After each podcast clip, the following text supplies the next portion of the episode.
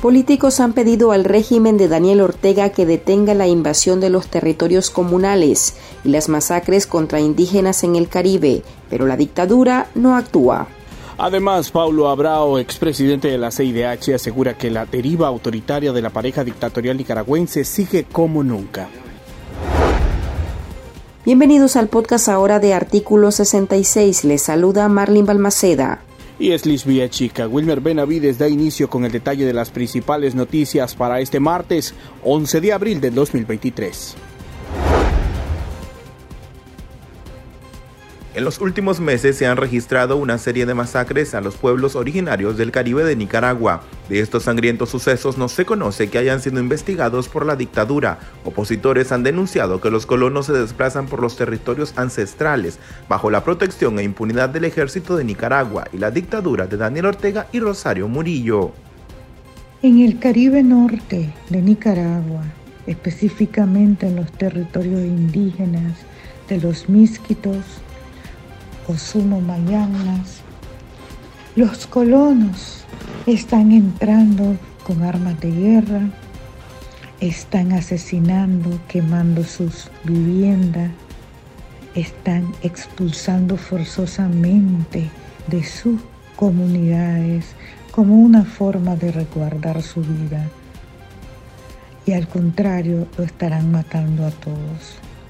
Qué ironía los mismos pueblos indígenas capturaron a los colonos, les respetaron su vida y fueron entregados a las autoridades competentes de Nicaragua. Sin embargo, hasta la fecha no han hecho nada a favor de los pueblos indígenas.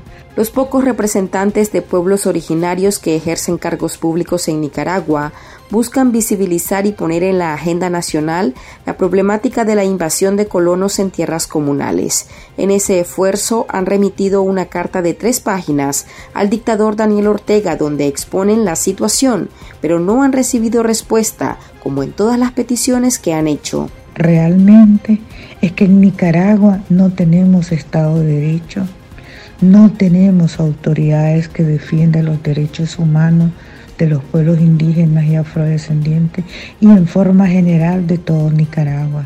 Es lamentable ver cómo se viene deteriorando el sistema democrático, todo porque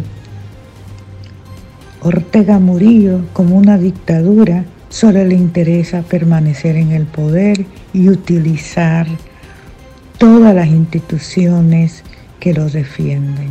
Qué triste. Hace algunos meses el diputado propietario ante la Asamblea Nacional Brooklyn Rivera habló personalmente con Ortega durante un encuentro político en Managua. Allí el parlamentario le expuso la situación del Caribe y el mandatario estuvo receptivo a tomar cartas en el asunto, pero hasta ahora eso ha quedado en promesas.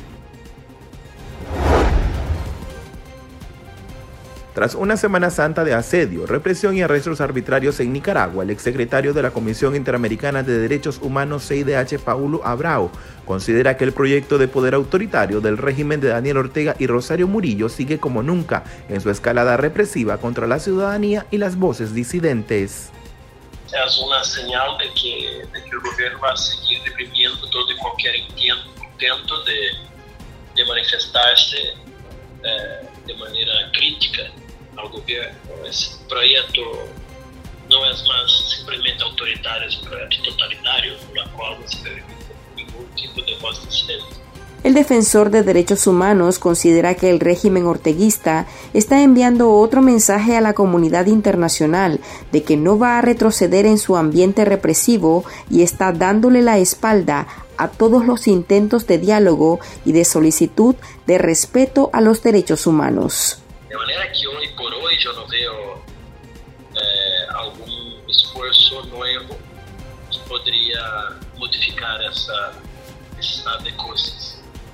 Eh, Asimismo, eso no significa que, que, debemos desistir o no tener esperanza. O sea, ah, paralelamente está creciendo la presión, la ONU eh, renovó el mandato del grupo de expertos internacionales que, que avanzan con sus investigaciones en Argentina se está abriendo una causa de lesa humanidad, eh, en Brasil se está abrindo una investigación por el asesinato de Raimea, o sea, la construcción de estos espacios externos a Nicaragua en el ámbito eh, eh, internacional podrá de alguna manera contribuir a, a, a que incremente en la víspera de la conmemoración de las protestas sociales de abril del 2018 que dejaron más de 300 muertos, decenas de presos políticos y miles de exiliados, Pablo Abrao remarcó que el país vivió una verdadera rebelión cívica, la que fue brutalmente reprimida por parte del gobierno sandinista. Esta es una fecha que, tiene eh, sentimientos encontrados. De un lado, uh, el acúmulo de injusticias que que, nos obliga a mantener toda la atención y, la exigencia de, los, respecto a los más altos estándares de materia de derechos humanos. Y de otro, una profunda admiración y respeto al espíritu de resistencia del pueblo nicaragüense, de seguir luchando a pesar del, recrudecimiento progresivo y constante eh, de la dictadura. Y estas son otras noticias que usted también debería saber hoy. El exreo político Abdul Montoya Vivas, de 64 años, originario de Matagalpa, fue recapturado por la policía orteguista el lunes 3 de abril en el marco de las celebraciones religiosas de Semana Santa. Según el abogado Yader Morazán, exfuncionario del Poder Judicial de Nicaragua, el opositor fue detenido en la ciudad de Jinotega y fue trasladado a Managua. Actualmente está recluido en el Distrito 3 de la Policía de la capital.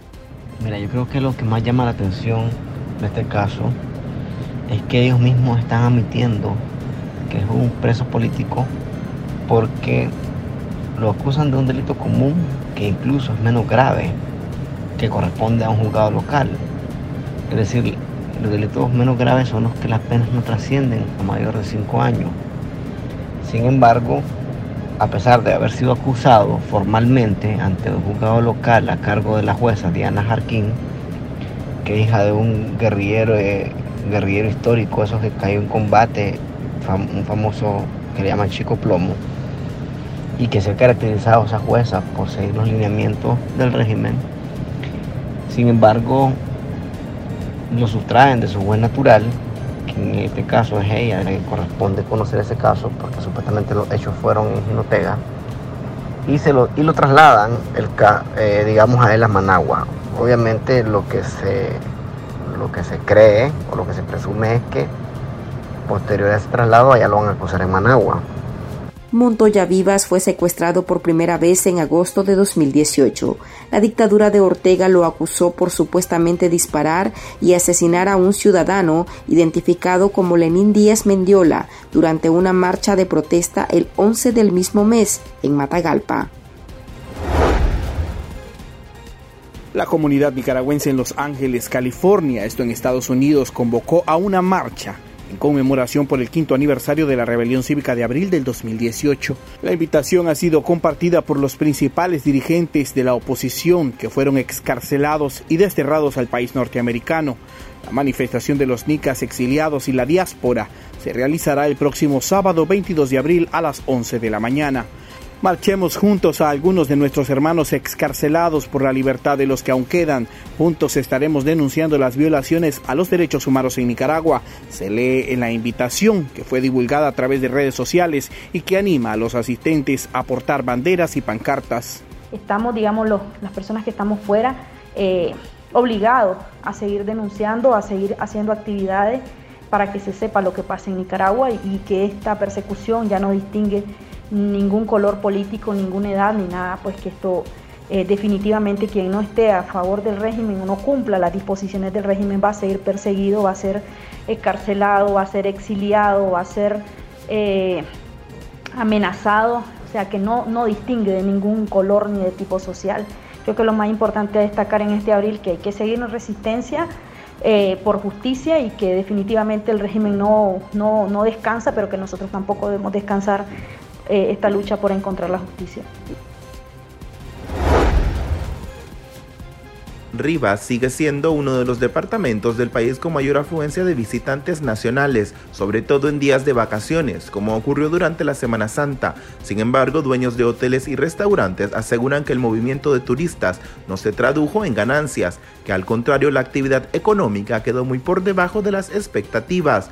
Según empresarios turísticos, los días de mayor afluencia de visitantes fueron Viernes Santo y Sábado de Gloria. Los propietarios de un negocio turístico que colinda cerca de Playa Marsella en San Juan del Sur y que ofrece servicios de restaurante y hospedaje indicaron que en años anteriores le faltó producto para suplir la demanda de turistas, pero que este año fue lo contrario. Mucho del inventario de Semana Santa se quedó. Termina el episodio de este martes. Recuerde que esta y otras noticias usted las puede leer en nuestra web www.articulo66.com. También puede suscribirse a nuestro podcast en Spotify y seguirnos en redes sociales como Artículo 66. En Twitter nos encuentra como arroba Artículo 66 Nica. Hasta la próxima.